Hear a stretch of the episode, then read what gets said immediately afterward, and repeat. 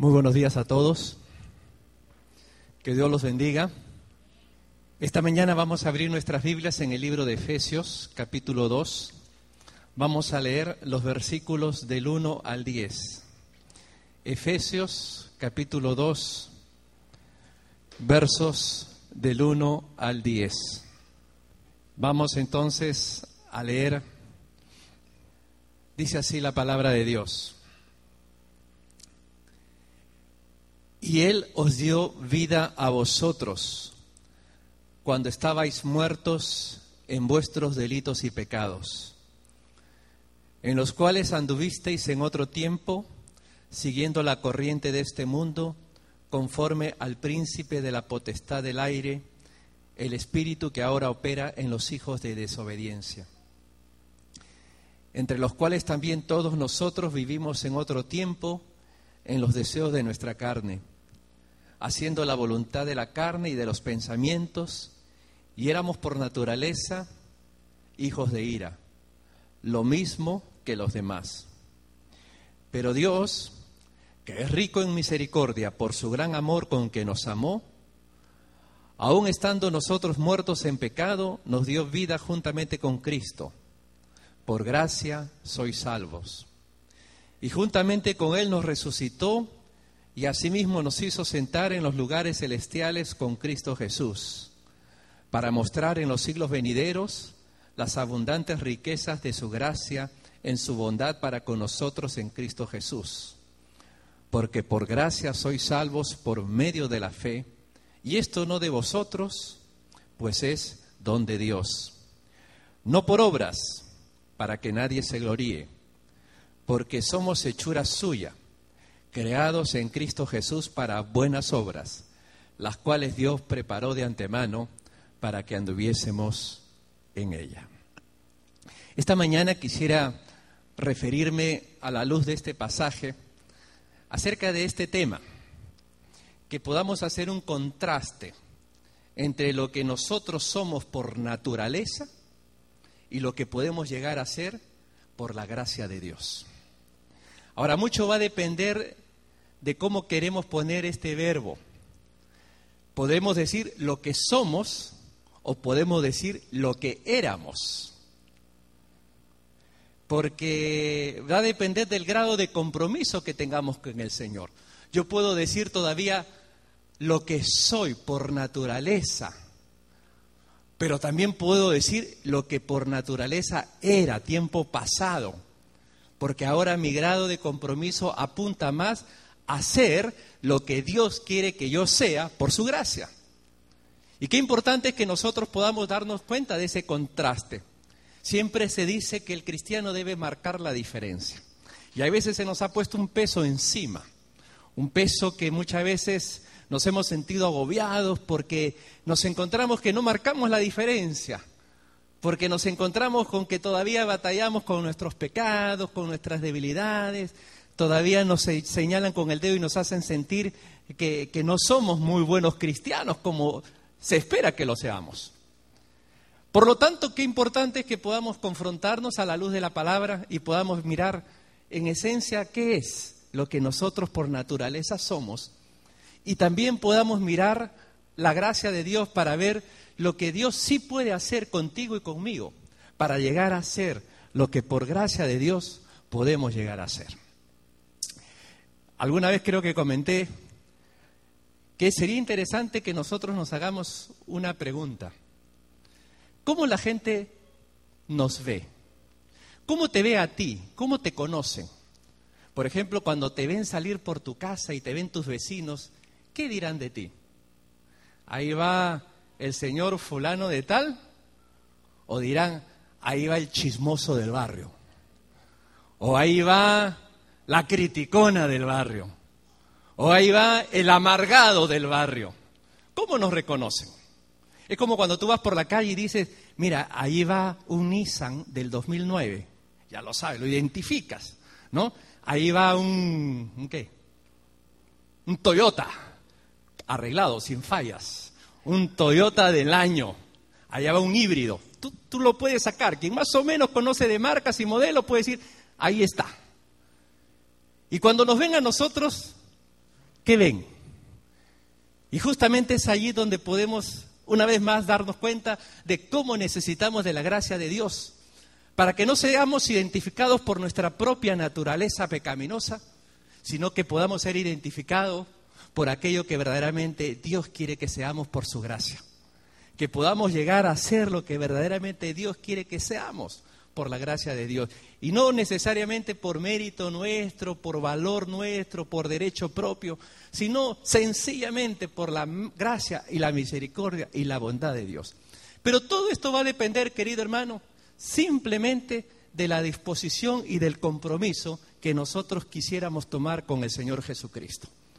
Si tú quieres hablar en pasado, decir, esto es lo que yo era, gloria al Señor por eso. Pero si todavía estás hablando en presente, esto es lo que todavía yo soy.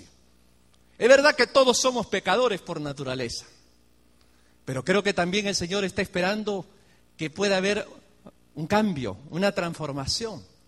Y por eso es interesante mirar, en primer lugar, cómo es nuestra condición como seres humanos. El pasaje que hemos leído, si ustedes observan los primeros versículos, allí ya nos va mostrando la condición, y aquí el apóstol Pablo habla en pasado. Cuando se dirige a los hermanos de la iglesia de Éfeso, les dice así en el versículo 1, Él os dio vida a vosotros cuando estabais, pasado, ustedes estaban muertos en vuestros delitos y pecados en los cuales anduvisteis.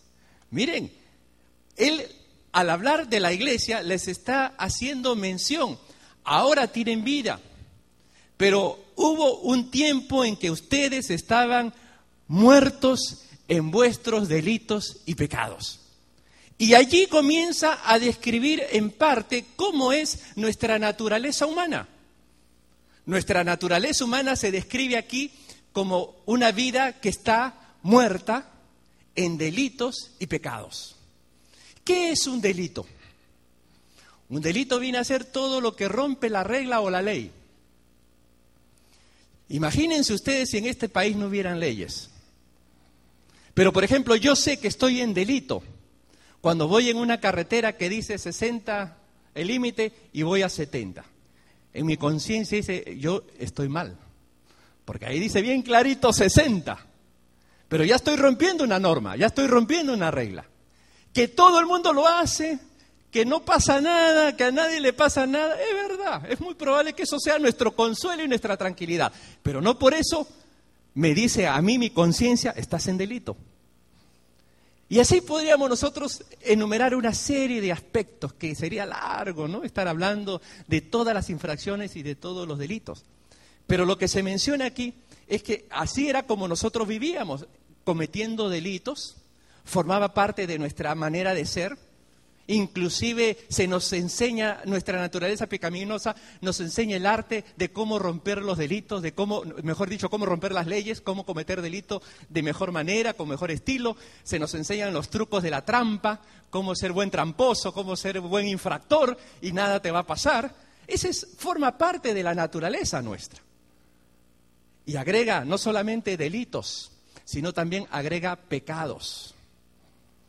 Todo aquello que hierra al blanco, como dice Santiago, que tú quieres ir por una dirección y no puedes porque tu condición o nuestra condición nos lleva y nos distancia cada vez más del Señor. Pero aquí se usa una palabra. La palabra pasada, estabas muerto. Y uno se pone a pensar y a mirar con una simple observación muy, muy sencilla. Cuando uno mira a tanta gente famosa, tanta gente con dinero. Ustedes seguramente han contemplado ahora el famoso Dream Team que tenemos en Miami, ¿no? Gente que dice, qué, rico, ¿cómo van a ganar estos millones? ¿No? ¿Quién de ustedes quisiera unos 18 millones al año? Un sueldo, ¿no? Eh, respetable, ¿no? Diría alguno. ¿Qué, ¿Qué cantidad de dinero? Entonces uno mira toda esa gente, todo ese fervor, toda esa algarabía. Y miren, la Biblia dice que a pesar de todo eso, es gente que está muerta. No porque han dejado de existir, sino que uno puede estar viviendo pero estar muerto por dentro, muerto espiritualmente. Y cuando, cuando la Biblia se refiere a muerto, se refiere a esa incapacidad que tenemos, por ejemplo, de darle la gloria a Dios. Que es más fácil reconocer el mérito humano. Eso se hizo porque tú puedes. Por eso que los eslogan famosos es, sí se pudo, sí se pudo, ¿no? Sí podemos. Todo es todo lo que tú puedes, todo lo que tú puedes lograr. En base a tu capacidad, tu inteligencia, tu esfuerzo. Eso es propio de una naturaleza que vive en mortandad espiritual. El que ha nacido una vida nueva, ¿sabes qué dice? Gloria a Dios.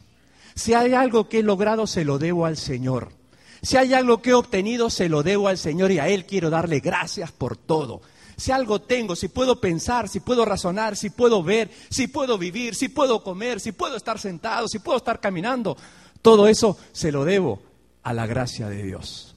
Y creo que es ahí muy importante que nosotros podamos darnos cuenta de este aspecto fundamental que puede de alguna manera ayudarnos a entender lo que verdaderamente significa eh, la condición humana que teníamos antes. Estamos, como dice ahí, muertos en delitos y pecados. Y noten, versículo 2, agrega otro detalle. Versículo 2 dice, en los cuales anduvisteis en otro tiempo. También se supone que esto debe ser algo que ya es cosa del pasado. Noten, el verbo está en pasado. Andar, anduviste. Esto habla de que nuestra naturaleza humana tenía ese estilo de caminar con el delito, de caminar con el pecado, y que lo hacía porque formaba parte de su práctica. El creyente ahora es muy posible que, peca y peca, pero es consciente y es sensible de su pecado y lo confiesa al Señor y le pide perdón al Señor y busca de la gracia de Dios y pide que el Señor lo limpie y lo lave con su sangre preciosa. Pero es muy diferente a estar andando ya. La persona que anda con algo es porque está cómodo con eso, ¿no? Con eso o con ella o con él, caminando, caminan, pasean. Y la persona a la que se está aludiendo aquí de su naturaleza antes, ¿no? Antes anduvisteis en otro tiempo caminando y andando en ese estilo de vida que verdaderamente iba mostrando nuestra verdadera condición delante de Dios. Pero es interesante que esta condición humana está subyugada, está esclavizada por tres factores que lo menciona aquí. ¿Qué es lo que nos esclaviza muchas veces? Permíteme remitirme exactamente a lo que dice este versículo. Una de las causas por las que uno puede estar esclavo, dice el versículo 2, en los cuales anduvisteis en otro tiempo, siguiendo qué? La corriente de este mundo. Ese es un problema de esclavitud, que seguimos la corriente de este mundo. Yo no sé si alguna vez tú has intentado entrar en un río y caminar contra la corriente. Para caminar contra la corriente hay que dar cada paso, mirar bien dónde se coloca que si se va a poner sobre una piedra, ¿no? Primero uno, ¿no? Eh, prueba si esa piedra está firme y sólida y si hay ramas o si hay rocas, piedras donde agarrarse, uno busca y va dando paso por paso. No es fácil caminar contra la corriente. Se espera que la persona que ha entrado a esta vida nueva aprenda a caminar contra la corriente. Dice aquí, que una de las causas que ha llevado a esclavitud a la naturaleza humana por siglos de los siglos y lo sigue haciendo al tiempo presente es que seguían la corriente de este mundo. Hermano, este mundo tiene sus olas y tiene sus corrientes. Este mundo, por ejemplo, te va a decir a ti que el homosexual y ser homosexual es una opción. Y hay muchos que dicen, sí, pues hoy hay que ser eh, condescendientes. No hay que ser tan cerrados, tan espirituales, tan cuadrados. El homosexualismo es pecado, hermano. El aborto está permitido, está legalizado. Pero esas son unas leyes con las cuales nos tenemos que rebelar. El aborto es un crimen. Nadie tiene derecho a quitarle la vida a nadie. Pero este mundo te lo presenta como, como cosa buena y te lo justifica. Ponle lo que le pongas. Aborto, homosexualismo, adulterio, fornicación. Por ejemplo, jóvenes, ustedes, escúchenme bien, ustedes están en un ambiente donde se utilizan muchas palabras llenas de grosería. Y el que no habla groserías, tal vez está fuera de lugar, fuera de foco. Y ¿Cuántas veces hay jóvenes cristianos que para entrar en ambiente tienen que hablar lo mismo? O creen que tienen que hablar lo mismo, a la misma forma, y que si hablan diferente, ya no eres cool, más bien eres nerd, eres tonto, eres aburrido y hasta marginado. Pues mi querido hermano, no solamente joven, adulto, cuando una persona va con la corriente, habla igual que ellos. ¿Para qué tengo que desentonar? ¿Para qué me voy a complicar la vida? Pero la persona que tiene vida nueva no se va a dejar dominar por las corrientes que hay en este mundo. Este mundo tiene sus corrientes, tiene sus olas, tiene sus modas. Y no por eso el que tiene vida nueva va a dejar que el mundo sea motivo para dominarlo, para encarrilarlo y para llevarlo en su libre manera o en su libre forma de actuar. ¿Cuántas veces se nos dice, el mundo tiene su corriente como por decir, ¿para qué venir a la iglesia? Si el domingo es el día, ¿no? Es el día de familia, es el día del relajo. ¿Para qué congregarse? Los fines de semana, desde el viernes debemos de comenzar con el famoso sábado chico, ¿no? Día del pueblo. El sábado rienda suelta para todo y el domingo pues para disfrutar tranquilo en, familia. Esa es la corriente del mundo. O sea, el mundo piensa así. Yo te pregunto, ¿tú cómo piensas? ¿Tú piensas diferente o prefieres ir con la corriente?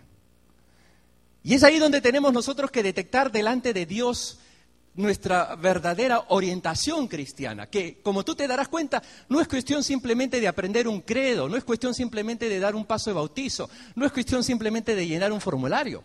Es un asunto que tiene que ver con una relación y una comunión con nuestro Dios, que es el que Él empieza a poner en nosotros el querer como el hacer. No es cuestión de religiosidad, por eso dice, antes nosotros andábamos siguiendo la corriente de este mundo. Quiere decir que el mundo era un motivo para tenernos dominados y esclavizados. Segundo, lo dice ahí a continuación, en el mismo versículo 2. Y dice, conforme al príncipe de la potestad del aire, el espíritu que ahora opera en los hijos de desobediencia. Antes nosotros andábamos así, conforme al príncipe de la potestad del aire. ¿Quién es este príncipe de la potestad del aire? ¿El diablito? El diablote, ¿no? Satanás. Y miren, la palabra aire aquí se puede traducir también como una atmósfera sucia. El príncipe de la potestad, él crea un mal ambiente. Satanás es especialista en, socavar, en desordenar, eh, eh, eh, en, incomodar todo. Yo no sé si tú has percibido en algunas ocasiones lo que llamamos ambientes cargados, ambientes pesados. Una vez, yo me acuerdo de chismoso, curioso, no sé qué más calificativos ponerme. Por eso, hermano, corolario, conclusión, no sea chismoso como yo. No haga lo mismo que yo hice se me ocurrió entrar de curioso a una botánica, esas tiendas que venden toda una serie de, aparatos y hierbas y cosas para las brujerías, para las santerías, para el espiritismo. Yo entré y el hecho de estar ya adentro yo sentí un ambiente cargado. ¿no? Quería ver los productos, de curioso, ¿no? Para ver qué compran, qué venden para, para todas esas prácticas diabólicas. Y a la verdad que no pude pasar mucho rato ahí, no, no pude ni, ni terminar la línea de estar viendo esas cosas porque se sentía, se siente un ambiente cargado y pesado. Muchas veces, querido hermano, Satanás va a trabajar en nuestras circunstancias para complicarnos la vida. ¿Y saben cuál es su, su medicamento favorito? Nosotros tenemos la figura de un Satanás con cachos, ¿no? Con trinche, monstruo, quemándose en fuego, horroroso. ¿Y cuántas veces nosotros lo, lo hemos mirado así? Pero no, mi hermano, Satanás no es así. Satanás es guapo, simpático, atractivo, seduce, a tal punto que te quedas cautivado, porque pecar empieza a resultar un deleite. Pecar empieza a resultar algo que forma parte de tu vida. ¿Y sabes cuál es el medicamento especial que él utiliza? Algo que para nosotros es rico cuando por decir nos van a sacar un diente o nos van a operar. Anestesia. ¿No? Imagínate ir al dentista y que no te pongan anestesia. Que te estén trabajando. ¿Alguna vez le han hecho endodoncia a usted? Que tú sabes que están ahí agarrando tu nervio y sientes cómo te lo trituran, pero no duele nada, ¿no? Porque estás bien anestesiado. Pues Satanás usa la anestesia para que cuando peques no sientas nada. Estés tranquilo, nada pasa. Mira, mira, estoy pecando y estoy feliz, estoy acá en la iglesia, hago todo, hasta sirvo al Señor y no hay ningún problema. Anestesia para que no sienta. Y como estamos en la época de que todo se hace por lo que sientes, no siento ganas, no siento ánimo, no siento. Y estamos en esa época hedonista de comamos y bebamos que mañana moriremos. Entonces Satanás usa la anestesia para que te sientas en paz. Por eso, querido hermano, no te dejes llevar por si tienes paz o no tienes paz. Si sientes o no sientes. ¿Sabes por qué déjate llevar? Por lo correcto o lo incorrecto, por lo que dice la Biblia y por lo que no dice la Biblia.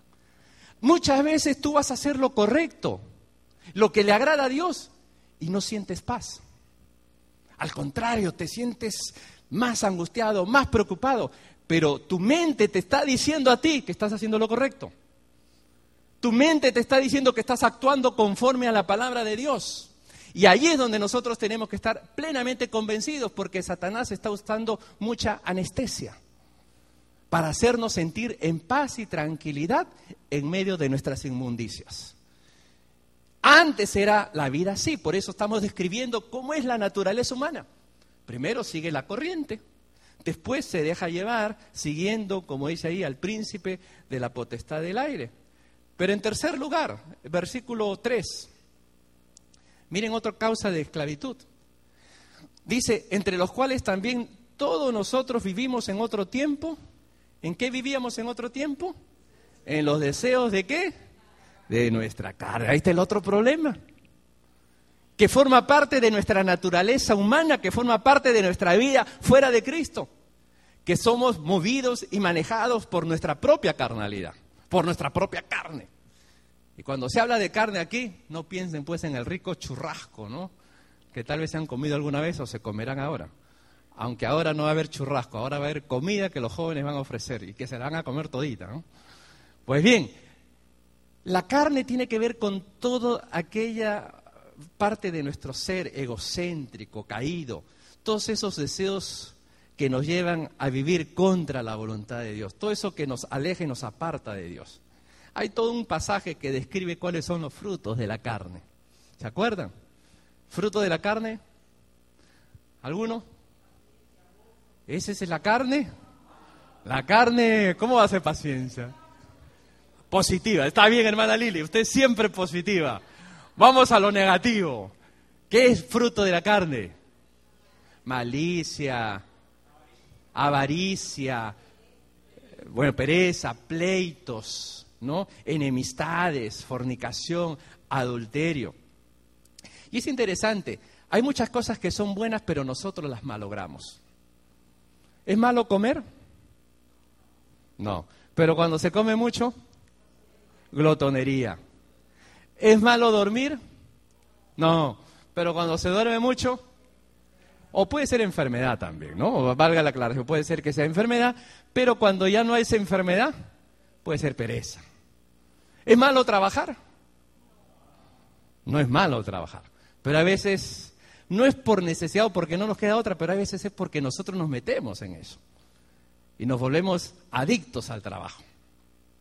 Es malo, y esto lo digo con mucho cuidado y con mucho equilibrio, la satisfacción del deseo sexual, si se usa en su debido lugar, es correcto. Más bien yo diría, el que no tiene deseos sexuales, que se vaya a chequear con un médico. Tiene problemas. Lo normal es tenerlos, pero lo correcto es saberlos canalizar conforme a lo que Dios espera que se haga.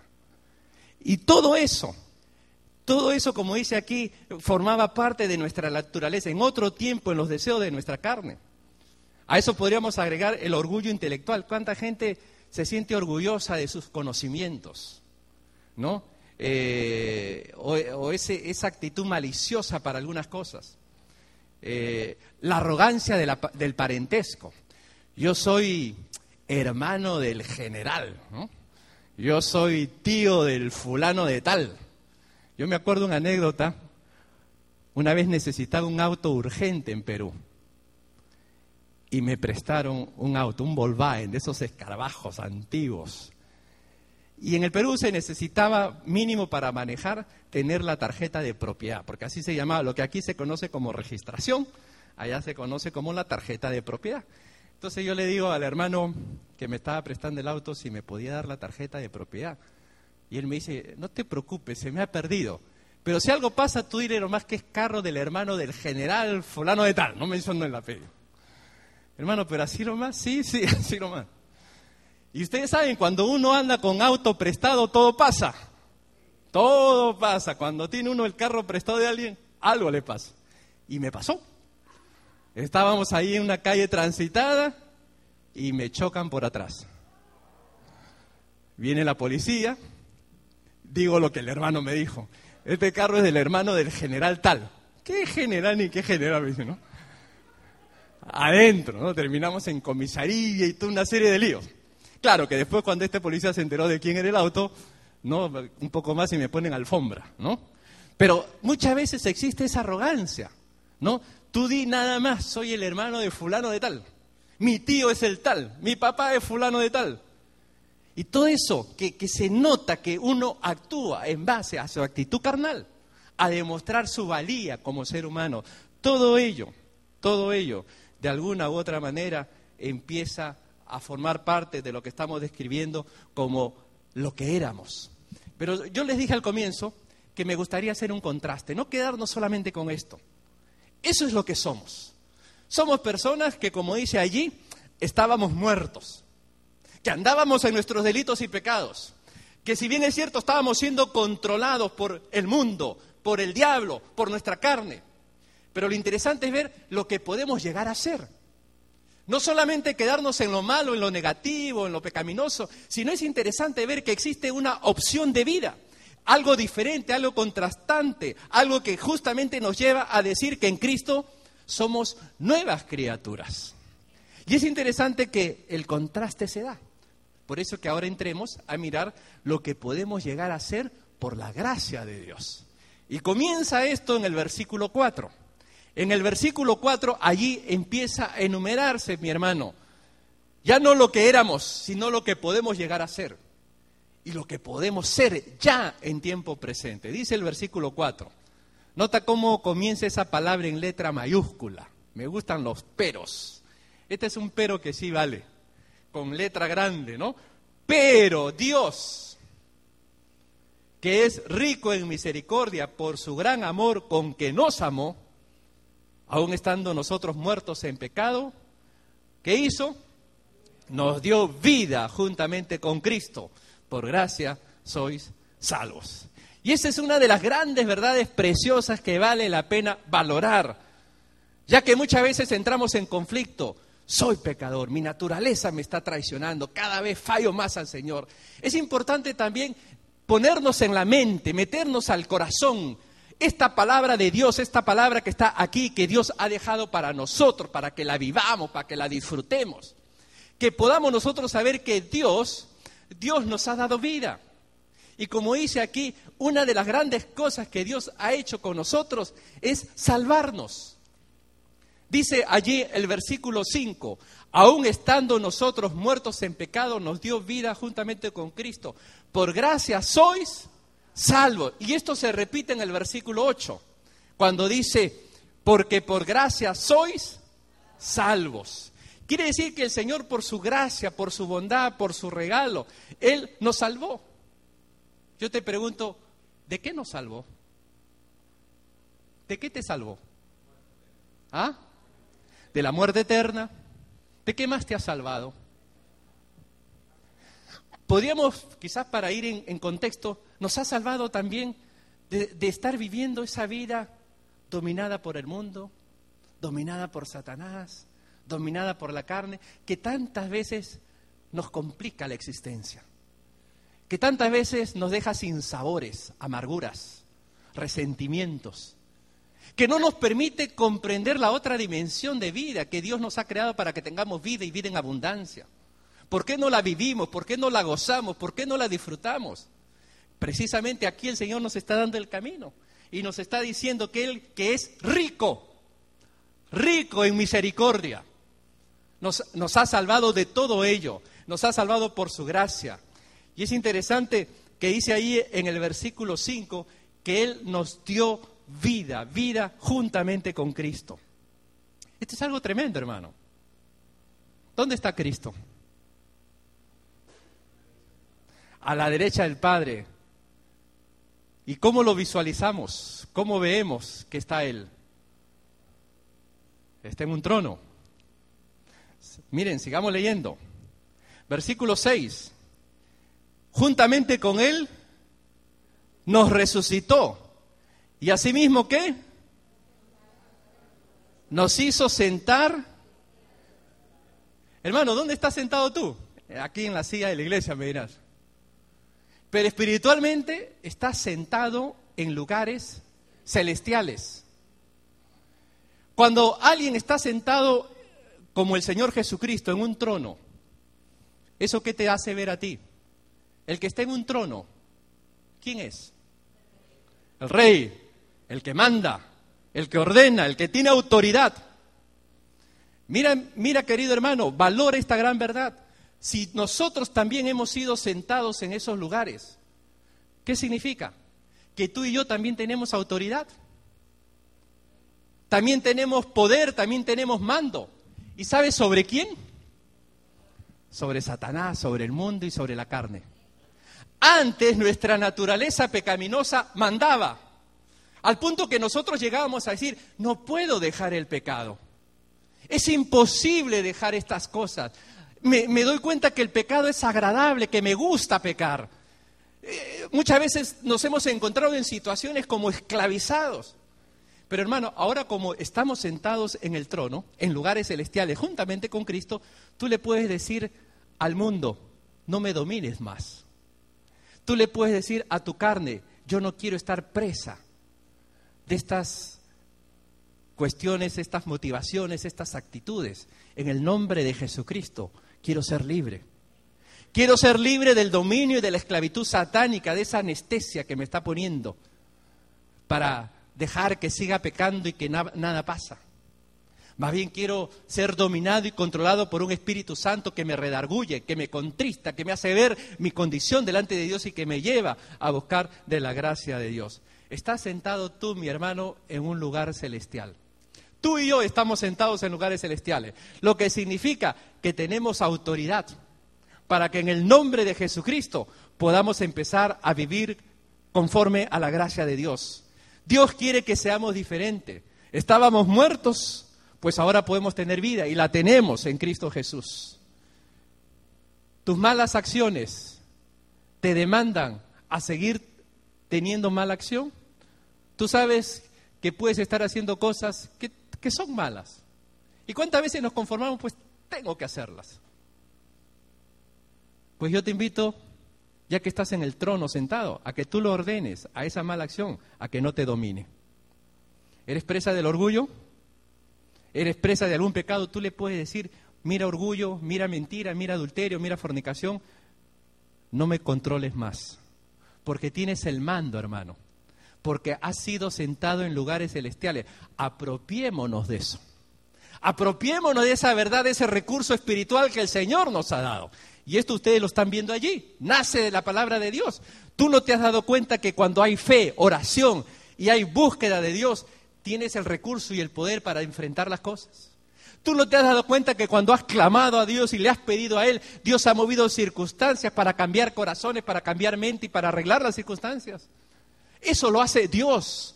Por eso que nosotros hablamos de una relación espiritual con Él, para poder hacer lo que nuestra naturaleza humana tal vez no es capaz de hacer, para no caernos allí en la inercia de decir, no puedo, me vence.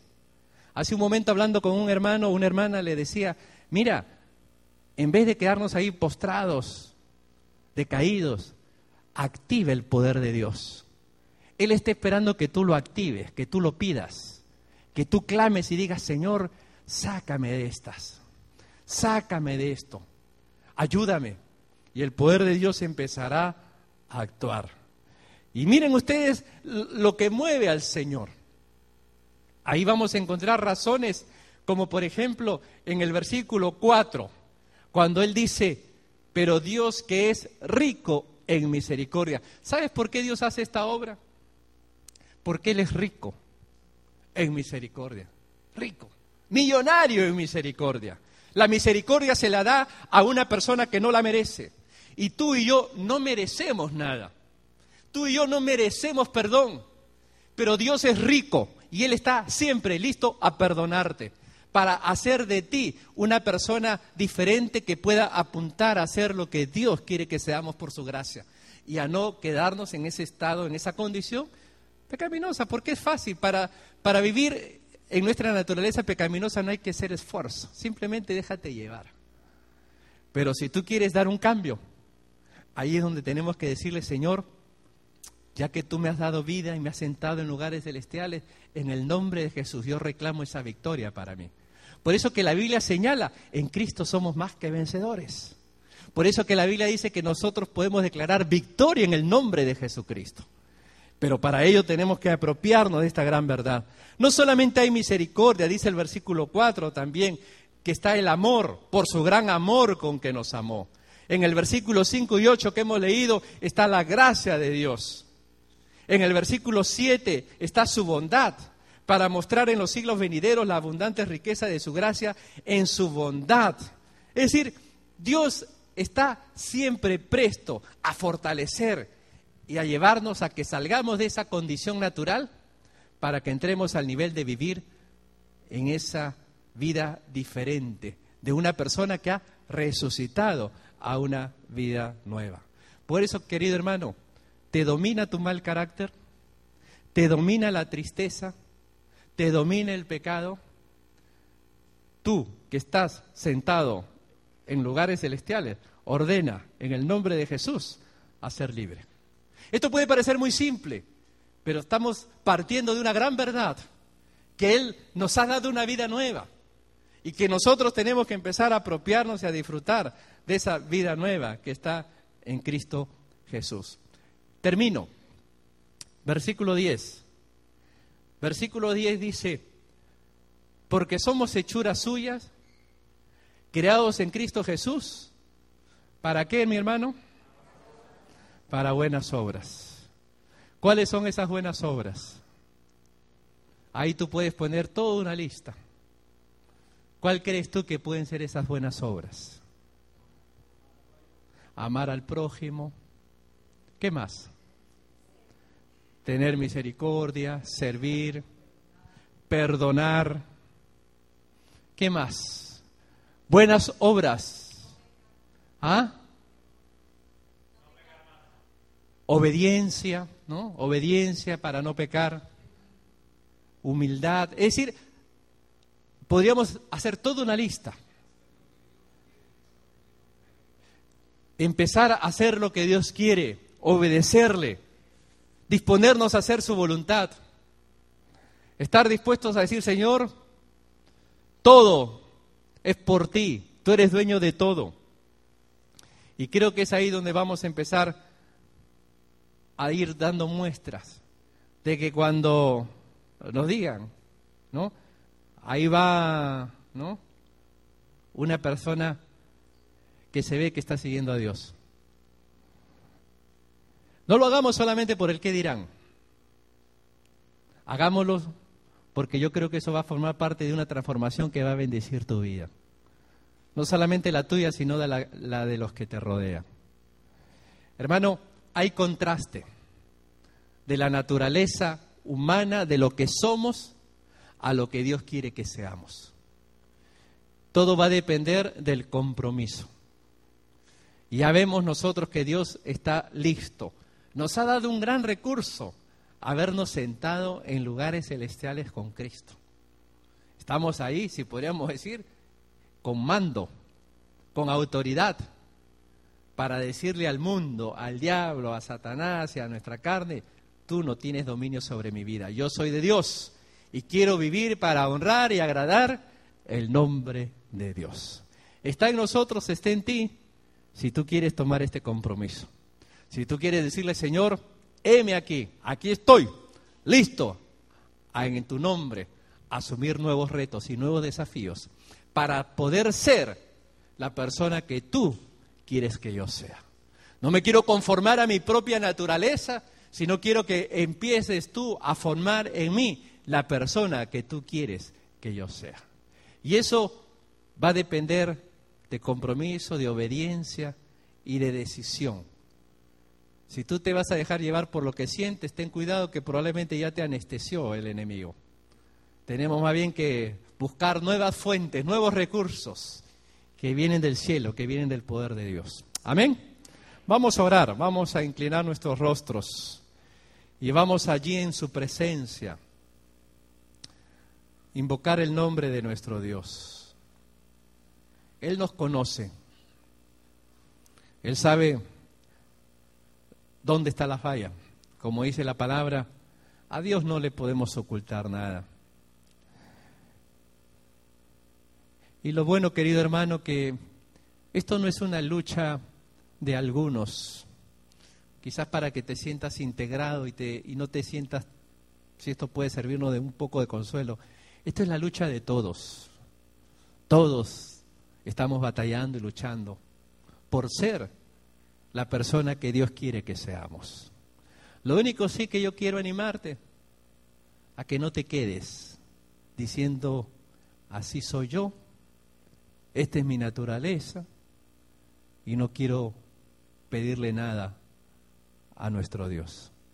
Yo creo que ahí ya va a revelar otra cosa. Pero si tú estás con ganas y con deseo de agradarle a Dios, Estamos en batalla, hermano. Esa es una buena señal. No estoy pidiendo ni estoy demandando que seamos perfectos. Todos cojeamos, todos fallamos, todos pecamos. Pero Dios que es bueno, que es rico en misericordia, Él quiere que podamos encaminar nuestras vidas a esas buenas obras y a que podamos ser la persona que Él quiere que seamos. Padre, en esta hora te damos gracias porque vemos a la luz de tu palabra de lo que somos, Señor. Tú nos conoces mejor que nadie. Tú haces un cuadro perfecto, nos tomas una fotografía exacta de realmente quiénes somos. Pero por otro lado, Señor, nos abres el camino para mostrarnos lo que podemos llegar a ser. Nos muestra, Señor, el hecho de que nos has sentado en lugares celestiales, que nos has resucitado a una vida nueva, que ya no estamos muertos en nuestros delitos y pecados, sino que hemos nacido a vivir para buenas obras contigo. Padre, queremos en el nombre de Jesús tomar posición del lugar en donde tú nos has puesto para decirle no al mundo, para decirle no a Satanás, para decirle no a nuestra carne. Padre, ayúdanos a que podamos entrar en ese caminar constante contigo. En tus manos nos ponemos. En el nombre de Cristo Jesús. Amén.